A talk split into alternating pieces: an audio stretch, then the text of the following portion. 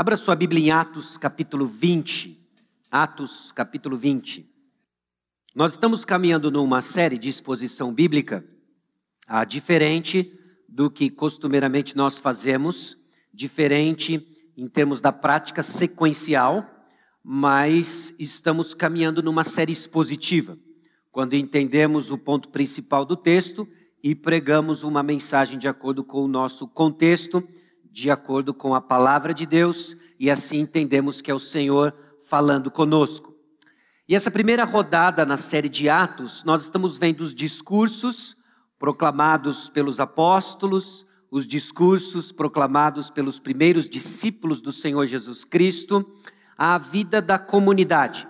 Estamos, faz, estamos fazendo então aplicações ao nosso contexto e tirando lições preciosas daquilo que deve moldar nossa vida nossa história.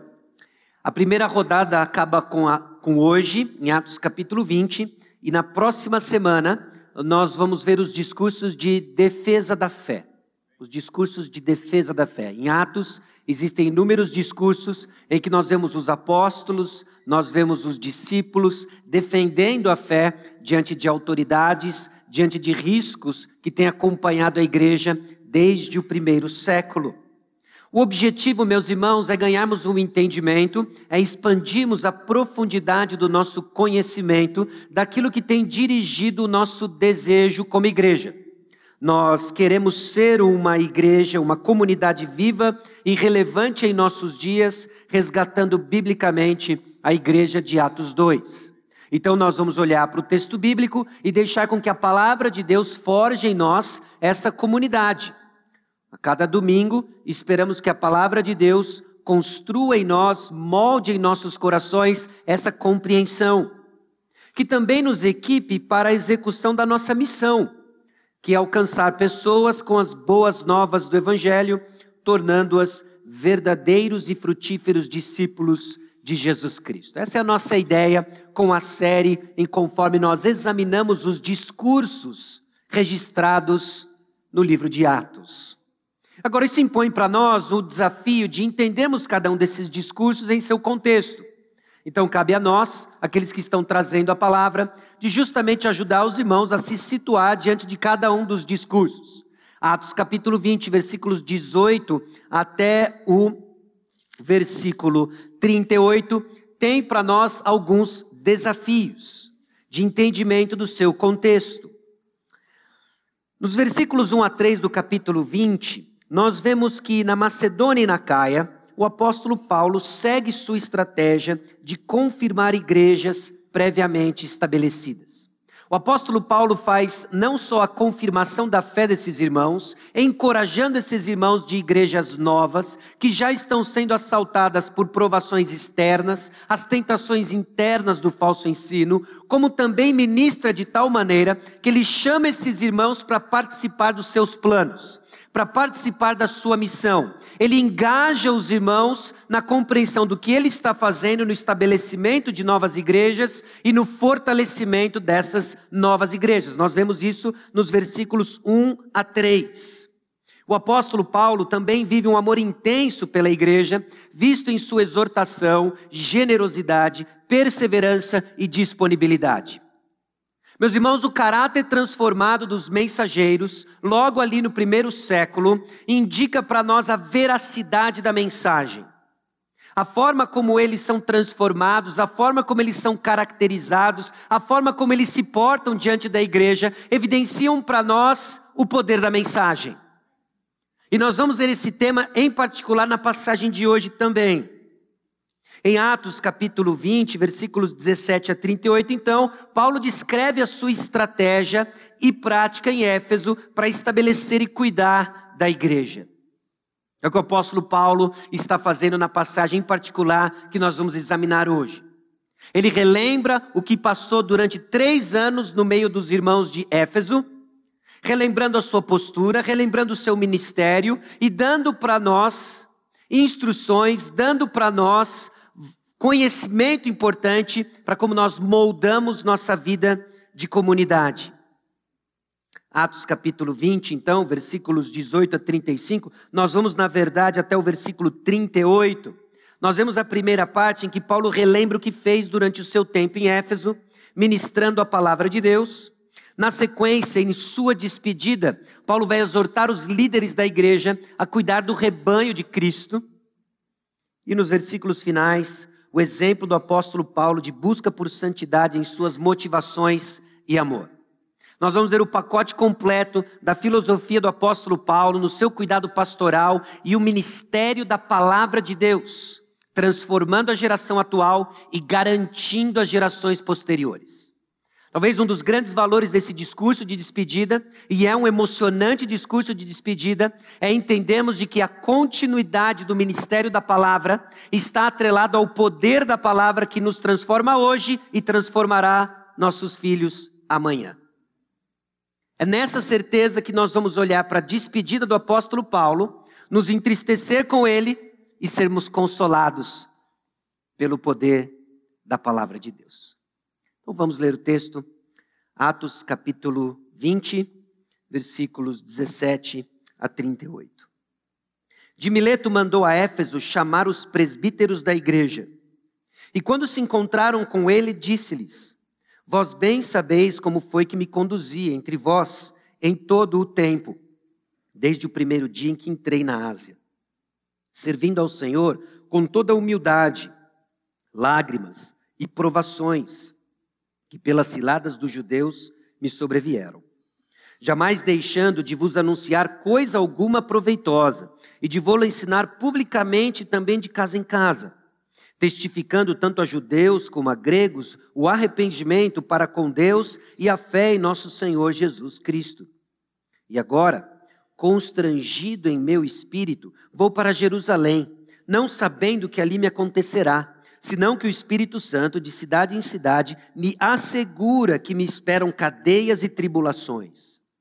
Porém, nada considero a vida preciosa para mim mesmo, contanto que complete a minha carreira e o ministério que recebi do Senhor Jesus para testemunhar o evangelho da graça de Deus. Agora eu sei que todos vós, em cujo meio passei, pregando o reino, não vereis mais o meu rosto.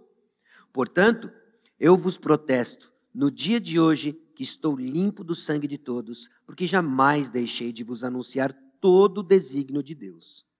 Atendei por vós e por todo o rebanho sobre o qual o Espírito Santo vos constituiu bispos, para pastoreardes a igreja de Deus, a qual ele comprou com o seu próprio sangue.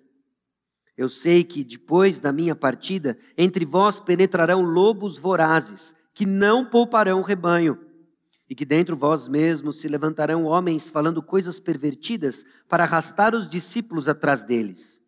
Portanto, vigiai, lembrando-vos de que por três anos, noite e dia, não cessei de admoestar com lágrimas a cada um. Agora, pois, encomendo-vos ao Senhor e à palavra da sua graça, que tem poder para vos edificar e dar herança entre todos os que estão santificados. De ninguém cobicei prata, nem ouro, nem vestes. Vós mesmos sabeis que estas mãos serviram para o que me era necessário a mim e aos que estavam comigo. Tenho-vos mostrado em tudo que, trabalhando assim, é mister socorrer os necessitados e recordar as palavras do próprio Senhor Jesus. Mais bem-aventurado é dar que receber. Tendo dito essas coisas, ajoelhando-se, orou com todos eles. Então houve grande pranto entre todos, e abraçando afetuosamente o Paulo, o beijavam, entristecidos, especialmente pela palavra que ele dissera, que não mais veriam seu rosto. E acompanharam-no até o navio. Vamos orar mais uma vez. Senhor, aqui está a tua palavra, aqui estamos nós, e na convicção de que teu Santo Espírito está no nosso meio. Usa, Deus, a tua palavra para abrir nossos olhos, descortinar o que precisa ser descortinado e darmos passos, ó Deus, de crescimento na graça do Senhor Jesus Cristo. Evidenciado a Deus pelo arrependimento dos nossos pecados, evidenciado pelo consolo que o Senhor traz às nossas almas, aos nossos corações, enquanto desfrutamos do convívio em comunidade, nos alegrando com os que se alegram, chorando com os que choram, na firme convicção de que o Senhor vai à frente, de que o Senhor nos guia. No nome precioso de Jesus que nós oramos. Amém. Meus irmãos, esse é um discurso de despedida que prepara os Efésios para o futuro. A razão, a razão por que este discurso prepara os Efésios para o futuro é porque a dinâmica do ministério fiel da palavra transforma os mensageiros de hoje e chama a próxima geração à mesma postura. O texto ele coloca alguns desafios para nós, porque se trata claramente da chamada do apóstolo Paulo a um grupo de líderes, a um grupo de presbíteros, a um grupo de pastores na cidade de Éfeso, na igreja de Éfeso. E ele chama esses líderes a uma postura adequada diante da mensagem que eles receberam. A mensagem que transforma o apóstolo Paulo é também a mensagem que irá transformar esses homens, esses presbíteros, esses, esses bispos, esses pastores, a fim de que eles sigam ministrando a palavra de Deus que irá transformar gerações e gerações. É uma despedida, meus irmãos, que enche o coração de tristeza, que enche o coração de uma saudade, na certeza de um reencontro, na certeza de que a palavra de Deus segue cumprindo o seu papel de que o apóstolo Paulo não é indispensável para a obra do Senhor, ele é um instrumento do Senhor, mas não indispensável para a obra do Senhor. É nessa certeza que hoje nós nos aproximamos do texto com a firme convicção de que, seja lá o que o Senhor tem para nós, nós vamos continuar olhando para o Senhor Jesus Cristo, na convicção de que a palavra dele é suficiente para continuar nos moldando e moldando a geração dos nossos filhos e filhos dos nossos filhos. Diante, meus irmãos, de um mundo evangélico que abre mão da palavra, diante, meus irmãos, de tanta uh, escândalo moral, nós podemos olhar com esperança de que a palavra que nos transforma hoje é a que segue transformando gerações até Cristo voltar. Nós precisamos ter essa convicção conforme crescemos como comunidade, conforme a palavra de Deus molda a vida da nossa igreja. Porque a nossa esperança transcende as gerações que o Senhor tem e traz no nosso meio. O primeiro ponto que eu quero destacar com os irmãos é, é a dinâmica do ministério da palavra no meio da igreja. O apóstolo Paulo se aproxima desses líderes sabendo que é provavelmente a última vez que ele irá vê-los. E isso coloca para nós um, um contexto de tensão. Isso coloca para nós uma certa atenção. É como se nós fôssemos ver o clímax da história do apóstolo Paulo com os Efésios. Talvez um paralelo moderno é quando você assiste um filme, um filme épico de guerra, e um grande general, um personagem importante, um grande guerreiro, ferido mortalmente, chama aqueles seus amigos mais próximos, chama aqueles companheiros mais próximos, e ele suspira suas últimas palavras em meio a gemidos de dor, e é o grande desfecho, o clímax da história. Isso é Atos 20, meus irmãos. O apóstolo Paulo chama esses líderes, então, depois de uma história de três anos, uma história intensa de três anos, ele entrega para esses irmãos aquilo que sustentou o apóstolo Paulo até então, que há de continuar sustentá-lo e que irá sustentar os Efésios. É a dinâmica do ministério da palavra. O ministério da palavra, meus irmãos, cria em nós uma identificação. Hoje nós já tivemos uma porção de emoções juntas, não é? Nós estamos na metade da noite, ou talvez um pouquinho além da metade da noite, e o nosso coração já foi para vários lugares. Por quê? Senão pela identificação que a palavra de Deus cria no meio do povo de Deus. Nós somos irmãos uns dos outros. Nós nos alegramos com irmãos. Nós nos entristecemos com os irmãos. Nós nos regozijamos juntos porque nós estamos identificados na palavra de Deus. O apóstolo Paulo chama um grupo de homens que estão identificados com ele por causa da palavra que ele ministrou. Não se trata de um relacionamento profissional, não se trata de um relacionamento casual, se trata de um relacionamento profundo criado no ambiente do ministério da palavra. Meus irmãos, o que nós experimentamos juntos é profundo. O que nós experimentamos juntos é significativo. Não é à toa que a palavra de Deus escolheu um termo muito específico para nos descrever: irmãos. Nós somos uma família espiritual. E o ministério da palavra é que cria essa identificação. Conforme nós caminhamos e desfrutamos da vida que o Senhor nos deu, nos confiou, conforme nossa história é escrita, nossas vidas se entrelaçam de tal forma que nos identificam com o Senhor e que cria esse relacionamento profundo que nós desfrutamos. A palavra de Deus cria essa identificação. Paulo então chama esses presbíteros da igreja de Éfeso para vir até onde ele está.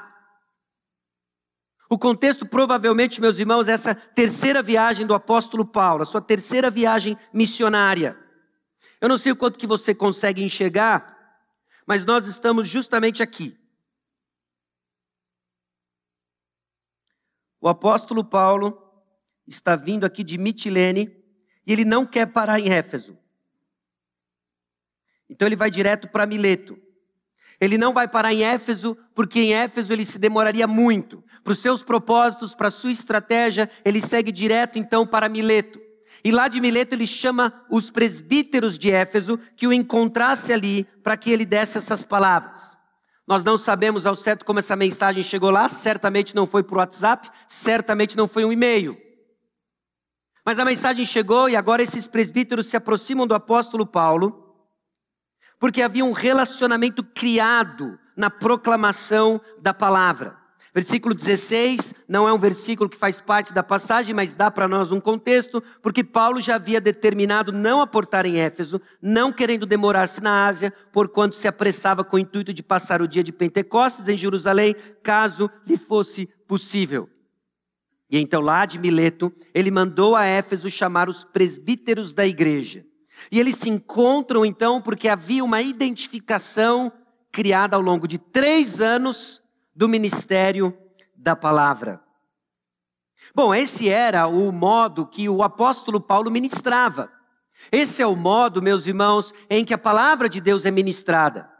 Esse é o modo em que ministros ministram no meio do corpo de Cristo, que pastores trabalham no meio do corpo de Cristo. O contexto em que o ministério da palavra acontece é por meio do relacionamento que existe entre pastor e ovelha, entre o ministro e aqueles que são ministrados, aqueles que são equipados com a palavra de Deus. Em 1 Tessalonicenses 1,5, nós vemos justamente o apóstolo Paulo, num outro contexto, criando essa identificação por meio do ministério da palavra. Porque o nosso evangelho não chegou até vós tão somente em palavra, mas sobretudo em poder, no Espírito Santo e em plena convicção, assim como sabeis ter sido o nosso procedimento entre vós e por amor de vós. Essa é uma das razões, meus irmãos, que a palavra de Deus não é uma jornada meramente intelectual você não vai conhecer o Senhor Jesus Cristo de forma correta e adequada fora do corpo de Cristo. E o apóstolo Paulo, agora, no meio do corpo de Cristo, ministra. Ministra com palavras e o seu procedimento modela a mensagem ministrada. Nós precisamos disso. Nós precisamos ouvir a palavra de Deus, nós precisamos ver a palavra de Deus em ação. Eu acho que grande parte daquilo que mexeu com o seu coração hoje foi porque você não apenas ouviu testemunhos, você viu testemunhos. Você viu pessoas descendo as águas. Você viu os elementos que apontam para você o que Cristo fez por você. A nossa experiência, a nossa compreensão, ela é multissensorial. E o Senhor projetou uma comunidade onde você desfruta do conhecimento de Cristo, enquanto a palavra de Deus ela é pregada, ela é ensinada, ela é ministrada. Nós precisamos uns dos outros para o conhecimento de Jesus. Nós precisamos uns dos outros para nos aprofundarmos nessa identificação criada sobrenaturalmente pelo Espírito Santo. O apóstolo Paulo tem isso com esses irmãos de Éfeso. E ele os chama e eles vêm.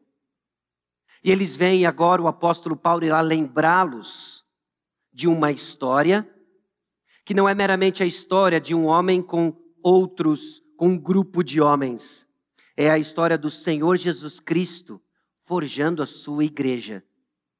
A igreja de Éfeso. A igreja batista Maranata. Em 1 Tessalonicenses 2, de 7 a 11, vemos essa mesma dinâmica e agora de uma forma mais explícita, o apóstolo Paulo diz o seguinte: Embora pudéssemos, como enviados de Cristo, exigir de vós a nossa manutenção, todavia nos tornamos carinhosos entre vós qual ama que acaricia os próprios filhos?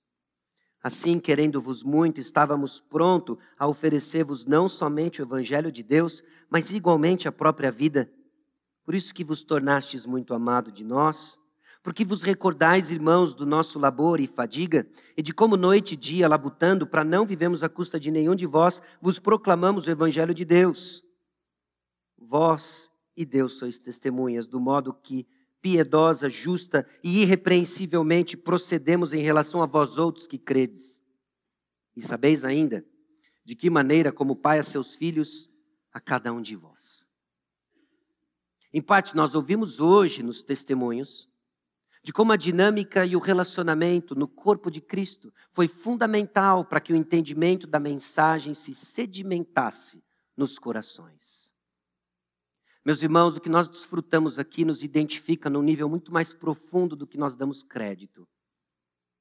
E vamos fazer bem em preservar e sermos bons mordomos da comunidade que o Senhor nos deu, dos relacionamentos que desfrutamos, porque eles são criados pela palavra de Deus. Essa dinâmica do ministério da palavra que cria essa identificação num relacionamento criado, também é vista numa liderança estabelecida. Padrão no livro de Atos, padrão na história da igreja.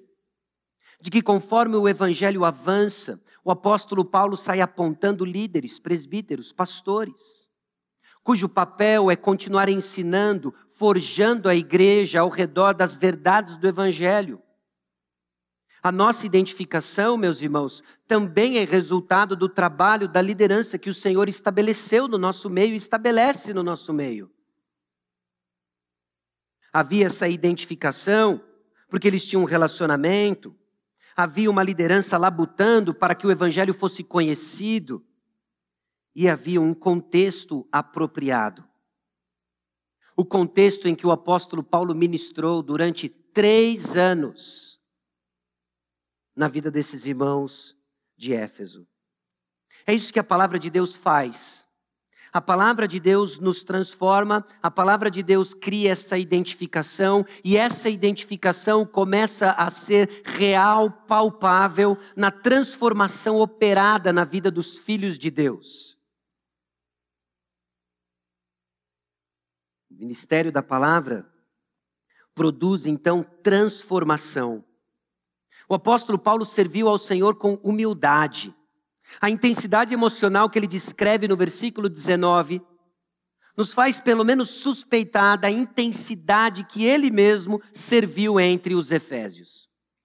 No meio de perseguição, no meio de tantos obstáculos, ele persevera, ele está identificado com esses irmãos, ele se deixa desgastar. Porque o ministério da palavra produz transformação humildade, lágrimas e provações que pelas ciladas dos judeus me sobrevieram. O serviço, meus irmãos, então, no ministério da palavra, ele é diferente. Ele é diferente do que a mera execução de uma atividade. Porque ele é conduzido, ele é forjado, ele é moldado pelas verdades do evangelho que nos transformam. Esse serviço transforma o caráter de quem serve produzindo em nós humildade, mansidão e coragem. São elementos que dificilmente pessoas, ah, sem enxergar como nós enxergamos a luz do Evangelho, conseguem colocar coisas juntas. Como é que humildade, mansidão e coragem andam juntas? Se não pelo poder do Evangelho. Quando o Evangelho é aplicado de forma profunda e correta, ele nos humilha, nos faz mansos e nos torna corajosos. Por que, que o Evangelho produz em nós humildade? E aqui, meus irmãos, eu ecoo que um dos meus primeiros professores na minha caminhada e formação ministerial nos disse: não existe orgulhoso diante da realidade da cruz. Não existe alguém que, diante da realidade da cruz profundamente entendida, se mantém de dura cerviz e com a crina empinada.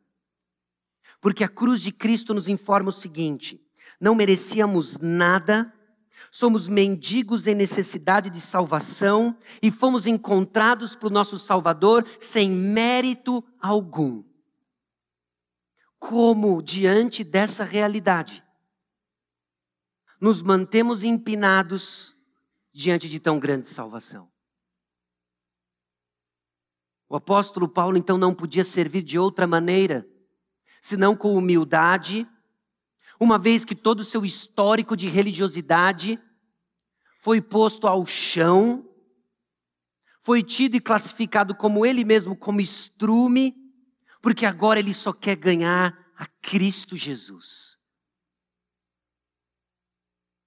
O evangelho corretamente aplicado, entendido, foge de nós humildade, foge de nós bondade, mansidão. Servos capacitados pelo Espírito não são outros senão servos quebrantados. Meus irmãos, na igreja do Senhor Jesus Cristo, somos chamados a proclamar uma mensagem com ousadia que, antes de tudo, nos condena. A mensagem do Evangelho nos condena. Mas ela não faz só isso ela nos salve da esperança. Quebrando então ruindade do nosso coração e nos transformando em instrumentos bondosos, mansos. Não só mansos, bondosos, não só humildes, mas corajosos. Quando a realidade da cruz nos informa que o problema da morte foi resolvido, Jesus Cristo venceu a morte. A rainha de todos os medos foi vencida pelo sacrifício de Jesus, pela ressurreição de Jesus. Se o pior problema que eu e você poderíamos enfrentar foi resolvido, o que mais temeremos? O que nos pode fazer o homem? para daí dizer que o viver é Cristo e o morrer é o lucro, é um pulo. E foi o pulo que o apóstolo Paulo deu. Foi o pulo que o apóstolo Paulo deu e o moveu no ministério da palavra.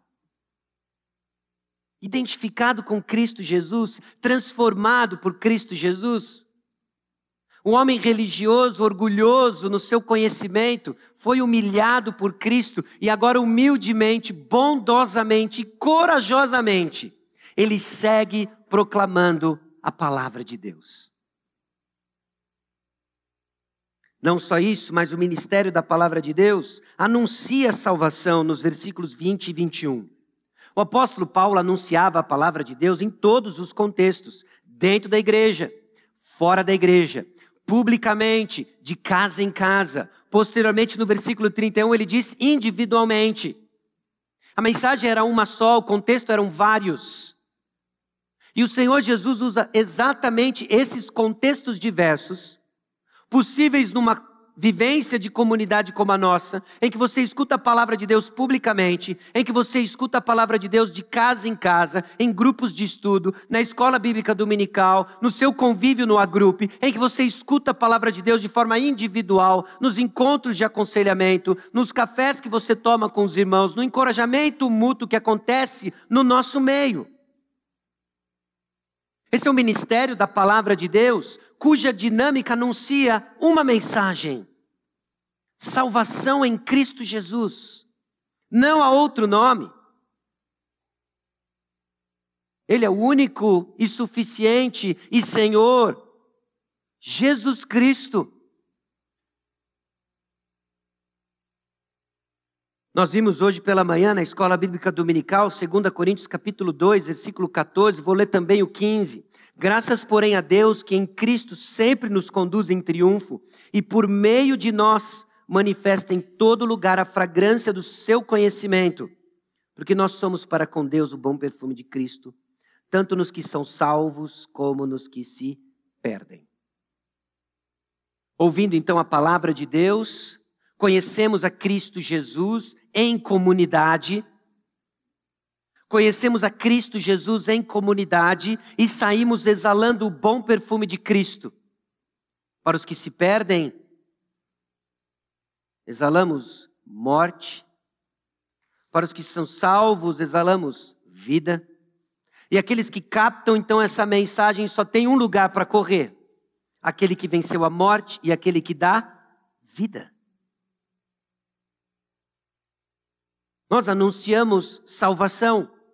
O ministério, a dinâmica do ministério da palavra nos leva a uma mensagem, a mensagem que nos alcançou. A dinâmica do ministério da palavra no meio da igreja também produz em nós um senso do que realmente é precioso. Porque eu e você lutamos justamente com isso. Grande parte das nossas confusões é que nós confundimos o que realmente importa. Pare e pensa as confusões mais recentes que você se enfiou. Pare e pense os problemas onde você se enfiou. Os mais recentes. O que, que realmente era importante? O que realmente era importante?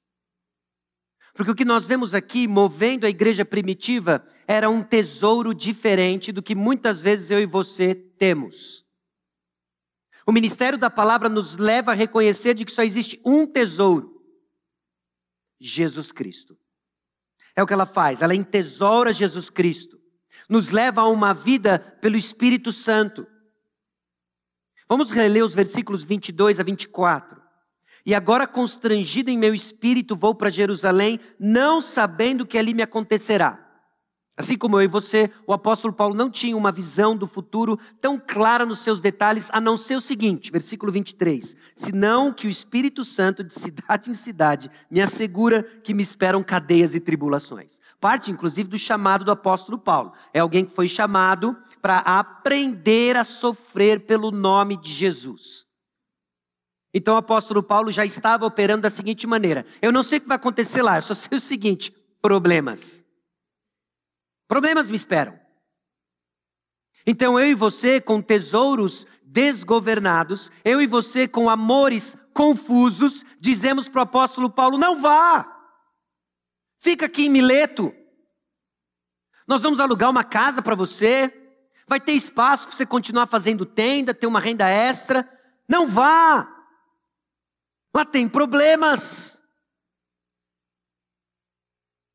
Esses são os cristãos do século 21, cujo conforto, cuja segurança se tornaram deuses. Mas o apóstolo Paulo entesourou alguma coisa diferente do seu coração. Ele entesourou Cristo Jesus. Essa é a nossa luta, meus irmãos. Nós nos reunimos dominicalmente aqui para, Senhor, mostra-nos Jesus. Nós queremos ver Jesus porque no dia a dia vemos muitas coisas, mas não Jesus. Não é à toa que seguimos orgulhosos, que seguimos maldosos, que seguimos covardes, porque não estamos entesourando Jesus Cristo, não estamos vivendo pelo Espírito. O apóstolo Paulo então aprendeu de fato o desapego. O primeiro minimalista Aquele que olhou para tudo ao seu redor e considerou como estrume para ganhar a Cristo Jesus. Meus irmãos, entesouremos Jesus Cristo na certeza das dificuldades. Nós vamos passar por dificuldades. E as dificuldades, você sabe, você conhece, conhece a teoria. Trabalha em nós, forja em nós uma fé madura Agonizamos no processo. Muitas são as dificuldades. São as dificuldades da ordem consequência de decisões ruins.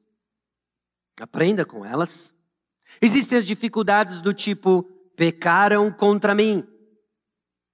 Dói, difícil. Experimentamos a dor daquilo que Jesus Cristo veio nos libertar o pecado. Enfrentamos dificuldades porque vivemos num mundo torto, caído, repleto de pragas, repleto de coisas ruins, de dor e sofrimento. E temos a certeza do nosso Senhor e Salvador que disse: No mundo tereis aflições, mas tem de bom ânimo. Eu venci o mundo. Sim, o que nos aguarda são aflições. Sim, o que aguardava o apóstolo Paulo em Jerusalém, no caminho até lá, são aflições. Mas não é só isso que ele sabe. Ele também sabe que Jesus é vitorioso. E você sabe? E você sabe que Jesus venceu?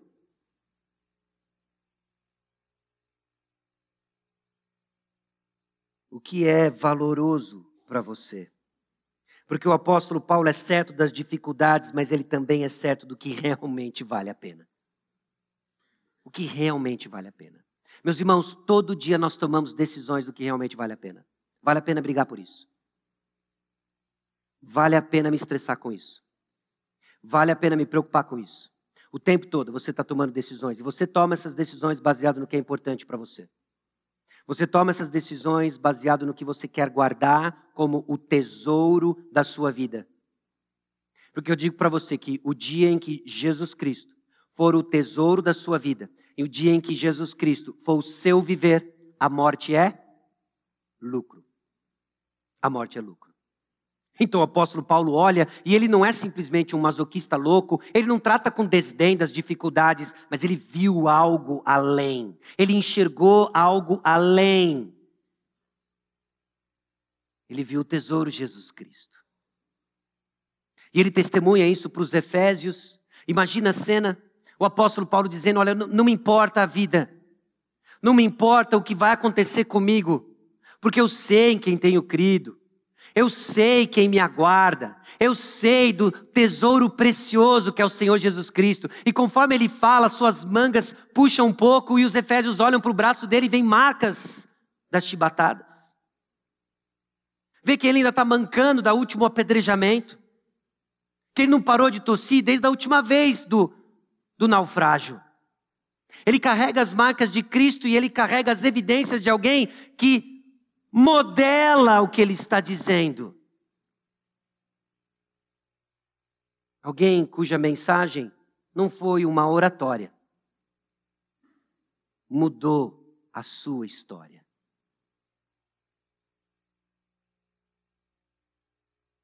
Qual é a sua história? Porque no nosso meio nós somos tentados, sim, a jogar a toalha.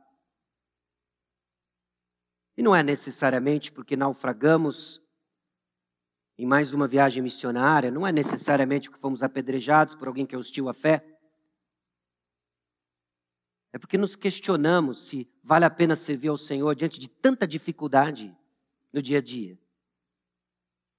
Casamentos conturbados, relacionamentos truncados, pais e filhos, filhos e pais, dúvidas no seu trabalho, o aperto financeiro, problemas de saúde.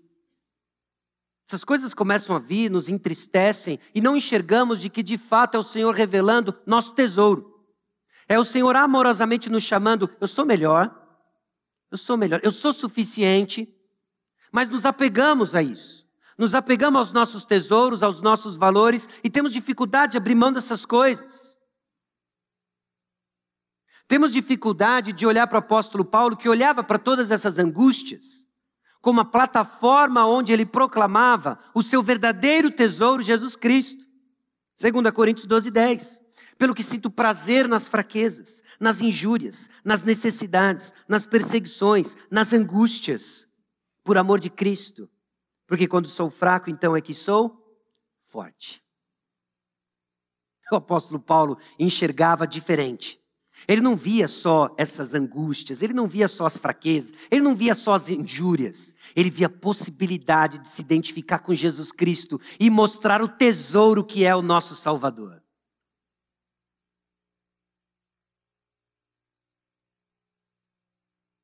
Mas eu sinto ódio e repulsa nas fraquezas. Eu sinto abatimento nas injúrias. Eu não suporto mais uma necessidade sequer perseguido ou nas angústias. Porque o meu amor é pelas coisas que estão sendo ameaçadas. Então vivemos fracos. Vivemos abatidos. Nadamos e morremos na praia. Que o nosso coração está desajustado. A nossa esperança, meus irmãos, é que aquilo que transformou o coração do apóstolo Paulo está disponível para nós e atuante. A nossa esperança é que quando somos confrontados com os nossos tesouros equivocados, a palavra de Deus que alcançou o apóstolo Paulo, o Espírito Santo que abriu seus olhos, está atuando exatamente aqui e agora. Num quê de mistério que ele abre os nossos olhos no tempo que ele quer, no momento que ele quer. Somos surpreendidos com o seu amor. Eu? Por que eu? Porque ele quis demonstrar o seu amor e a sua graça através de você, para que você viva para Ele. Onde? Onde Ele te colocou. Nas angústias, nas provas, nas necessidades que você está passando. E desfrute então, no meio da sua fraqueza, da força dele. O objetivo, meus irmãos, nessa vida não é viver uma vida longa e confortável, mas uma vida plena, que é vivida para a glória de Deus. Esse é o objetivo. O objetivo não é uma vida longa, uma vida confortável, uma vida plena. E a vida plena, às vezes ela é curta, às vezes ela é desconfortável, às vezes ela é angustiante, mas ela é plena em Jesus Cristo. Lá reside satisfação e segurança. A dinâmica da palavra é o que tranquiliza a consciência do apóstolo Paulo, com senso de missão cumprida e fidelidade, porque ele anunciou a palavra de Deus. O que dá para você um senso de realização? O senso de realização do apóstolo Paulo era simplesmente ser fiel. Pare e pensa como isso liberta você da busca por sucesso, da busca por reconhecimento, simplesmente ser fiel. Ouvir da boca do Senhor, servo bom e fiel. Isso é libertador. E o apóstolo Paulo descansa sua consciência. Descansa sua consciência tranquila no perdão que ele recebeu do Senhor, do chamado que ele tem do Senhor, e que agora ele caminha passo a passo buscando apenas fidelidade. Esse é um homem livre. Esse é um homem verdadeiramente livre, com tranquilidade de consciência. Essa é a dinâmica do ministério da palavra no meio da igreja, a forma como o Senhor transformou a vida do apóstolo Paulo e usou para que o evangelho chegasse em Éfeso. E o apóstolo Paulo está partindo. Mas esse não é o fim da história. O apóstolo Paulo é só um elo de uma corrente muito mais longa do que a própria vida e existência do apóstolo. Você é apenas um elo numa corrente muito maior do que você, do que a sua breve existência na terra. Somos apenas elos, meus irmãos. E o nosso papel é apenas nos ligar com quem veio antes, com quem vem depois. Nosso papel é simplesmente ser elo. Ser o elo de uma corrente maior do que a nossa história. A continuidade do ministério da palavra no meio da igreja, agora é descrita nos versículos 28 a 32. Atendei por vós e por todo o rebanho sobre o qual o Espírito Santo vos constituiu bispos. É o Espírito Santo que reuniu aquele grupo de líderes. É o Espírito Santo que chama para que não haja dúvidas. É o Espírito Santo que, que chama, dando um desejo para aqueles que vão ser chamados para o ministério pastoral. 1 Timóteo capítulo 3, versículo 1. É o Espírito Santo que chama, confirmando ao mover a igreja do Senhor Jesus Cristo de que ali tem alguém chamado. É o Espírito Santo. É o Espírito Santo que faz esse trabalho. Se hoje nós temos pastores, sabe por quê? Que o Espírito Santo trouxe. O Espírito Santo trouxe. Tem uma descrição de um processo, não tem? Cada uma das figuras aqui hoje que ocupam uma função pastoral tem uma história por trás, mas no final o denominador comum é o seguinte: é o Espírito Santo quem trouxe. É o Espírito Santo movendo e constituindo a liderança na garantia da continuidade do ministério da palavra. E agora, diante dessa realidade, ele chama então aqueles que vão receber a tarefa do cuidado da igreja, que eles tomem conta de si mesmos, que eles atendem por eles. Preste atenção à sua vida. Começa o versículo 28. Atendei por vós. Por que atendei por vós? Porque a maneira como você vive importa. A maneira como pastores vivem importa. A maneira como os mensageiros do Evangelho importam. A maneira como você, cristão, que carrega a mensagem do Evangelho na sua identidade, importa. E o chamado não é por, por perfeição, mas por consistência. Porque qual é a nossa mensagem? A nossa mensagem é o seguinte: Jesus Cristo viveu uma vida que você não consegue viver, morreu a morte que você deveria morrer. E o chamado é hoje que você se arrependa dos seus pecados, que você confie em Jesus Cristo e você tome um rumo vivendo para Ele. Essa é a mensagem de arrependimento do Evangelho pregado, não é? O que é uma vida coerente com a mensagem pregada? De que eu sou insuficiente em mim mesmo, de que eu não vivo a vida que eu devo viver, mas eu sei quem é por mim e quem é meu Salvador. Então eu me arrependo e continuo olhando para Ele. Essa é a coerência. Mas tem gente que treme na base, treme na base de se identificar cristão porque não é bom o suficiente. Você treme na base de se identificar com o cristianismo porque você ainda não está pronto para assumir espaço.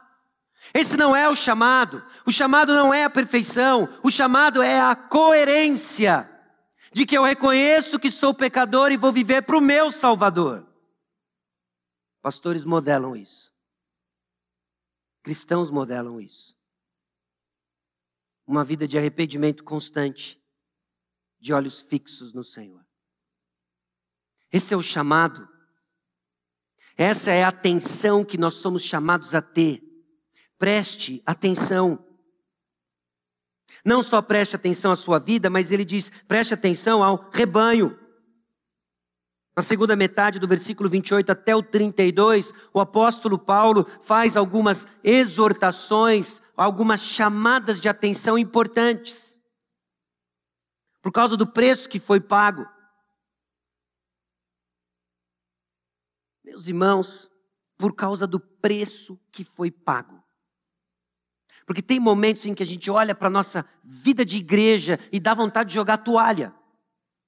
É isso? Você se identifica com isso? Momentos em que você está vivendo, convivendo com os irmãos, você fala assim: olha, já deu. Já deu. Pega o recibo, vê o preço pago e persevere. Pegue o recibo, veja o preço pago e persevere. Ok? A gente faz isso com coisas materiais, não é? Ai, cansei desse carro. Joga no lixão. Não, imagina, 40 mil, não vou fazer isso. O preço foi alto, né? Então você não joga fora. Mas a igreja do Senhor Jesus Cristo, que foi paga pelo preço alto do Senhor, nós tratamos como? Então você pega o recibo, veja o preço pago e persevere. Porque a igreja de Jesus foi comprada pelo precioso sangue dele. Que nós não tem valor, já é muito rápido a gente percebe, não é? Mas Jesus tem valor. É por ele. Tem que ser por ele. Senão a gente joga a toalha faz tempo. Porque lobos ameaçam o rebanho. E foi assim ao longo da história da igreja e continua sendo assim. Lobos ameaçam, ameaçam com um engano. Seria real isso na história da igreja de Éfeso? Nós vemos esse combate pelo representante apostólico, o jovem pastor Timóteo. Essa igreja foi bem sucedida em expulsar aqueles que proclamavam falsa doutrina, vemos e aprendemos isso em Apocalipse, mas no processo eles pedem outras coisas. Mas cuidado, que essa ameaça ela engana. É vigiar admoestando, é assim que vigiamos. Não é um Big Brother gospel. A vigia é a admoestação. Eu e você precisamos dessa vigia.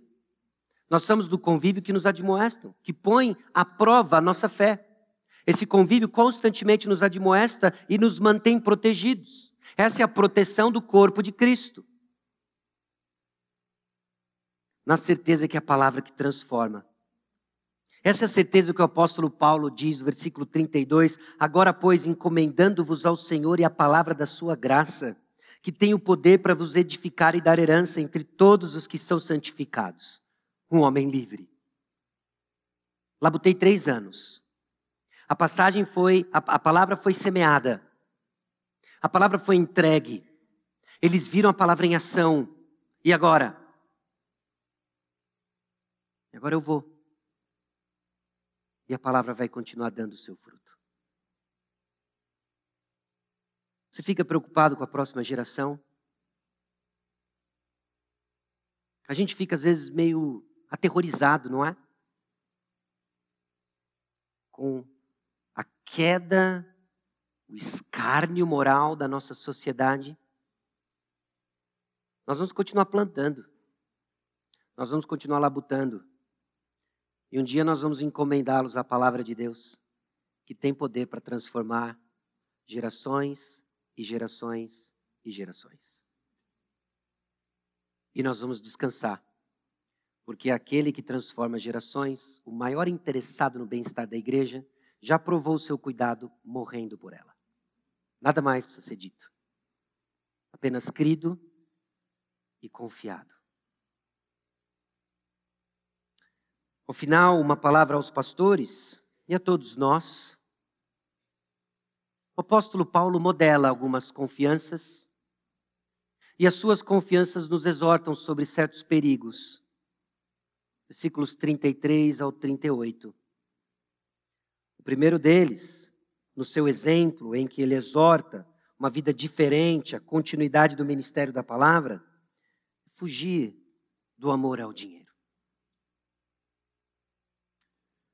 Meus irmãos, eu sigo convicto de que o amor ao dinheiro não é uma questão se você tem ou não, mas como se manifesta. Como ele permeia o nosso coração de maneiras tão perversas e sutis. E o apóstolo Paulo modelou um contentamento no Senhor, visto com o fato de que ele não cobiçava prata, nem ouro, nem veste de ninguém. Seus olhos estavam fixos apenas em conhecer Cristo Jesus. Mate a avareza. Mate a avareza.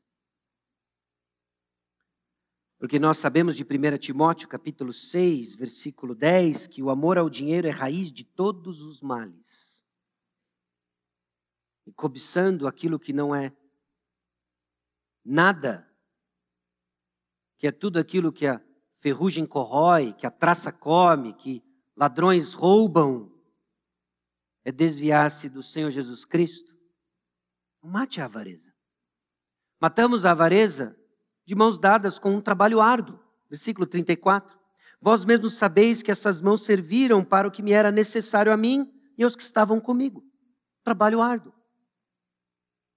Sim, uma palavra aos pastores, uma exortação específica aos pastores e que compete a todos nós. Amor ao dinheiro vai nos tirar os olhos do que realmente é importante e necessário. O trabalho deve ser encarado de forma árdua. E a generosidade é o que mantém o nosso coração disciplinado na contramão da avareza. Porque a avareza é olhar tudo ao meu redor e querer para mim. A generosidade é olhar o que Deus me confiou e dar. Essa é a contramão. Esse é o exercício do coração daqueles que vão se manter num caminho íntegro.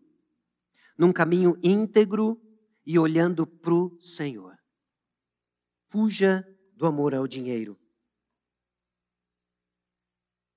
Não só isso, mas 2 Coríntios 8, 9 diz: Pois conheceis a graça de nosso Senhor Jesus Cristo, que sendo rico se fez pobre por amor de vós, para que pela sua pobreza vos tornasseis ricos. Meus irmãos, quanto mais entendemos a graça de Jesus, mais generosos nos tornamos. Um dos termômetros de alguém que conheceu a graça de Deus é por meio da sua generosidade. Me foi dado tanto. Me foi dado tanto. E agora, o que, eu faço com esse tanto que o Senhor me deu? Transborda para quem está perto de mim.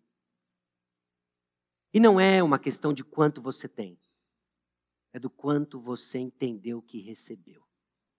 Essa é a grande diferença. Quanto você entende que recebeu do Senhor. E ame a igreja. O apóstolo Paulo sabia que ele não veria mais esses irmãos. Então eles se reúnem perto do porto, no caminho ao navio, eles se abraçam, eles se beijam, de joelhos orando, até breve. Valeu. Por que valeu? Puxa, a gente conheceu os parques de Éfeso juntos. Puxa, a gente aproveitou umas liquidações que tinha em Pérgamo, a gente fez um, né? Voltou, valeu. O café de Tessalônica era maravilhoso. Não, sabe por que, que valeu? Porque nos identificamos com o nosso Salvador. Forjamos uma comunidade transformada pelo Espírito. E a palavra continua dando seu fruto. Não nos vemos mais, mas como outros de nós virão, porque a palavra segue os propósitos de Deus. Se isso não acalma a sua alma como elo, você vai romper. Acalme o seu coração, endireite os seus tesouros e vamos viver o tempo que se chama hoje com fidelidade, na certeza de que Deus usa esses passos para construir a sua história. Dinâmica do ministério fiel da palavra transforma os mensageiros de hoje e chama a próxima geração à mesma postura. Vamos orar. E assim nós vamos ouvir o pós-lúdio. Considerando essas coisas, considerando que o ministério da palavra traz transformação, garante a continuidade da igreja, somos todos chamados a amar ao Senhor e promover Sua palavra. Servimos juntos para que a palavra encontre espaço em cada um dos nossos corações. Então esteja junto, esteja atento. A verdade é proclamada e precisa ser defendida por todos. Porque tem lobos aí fora e aqui dentro. Vamos orar. Senhor, que o teu Santo Espírito confronte a Deus nossos corações e console os nossos corações. Na certeza de que a palavra que expõe o nosso pecado aponta para a solução em Cristo e que nos coloca, ó Deus, na rota da perseverança, porque o teu Santo Espírito continua produzindo fruto em resposta ao evangelho pregado. E assim que os nossos filhos e os filhos dos nossos filhos continuem a ouvir a tua palavra e responderem em arrependimento. Porque é só o Senhor quem transforma. No nome de Jesus. Amém.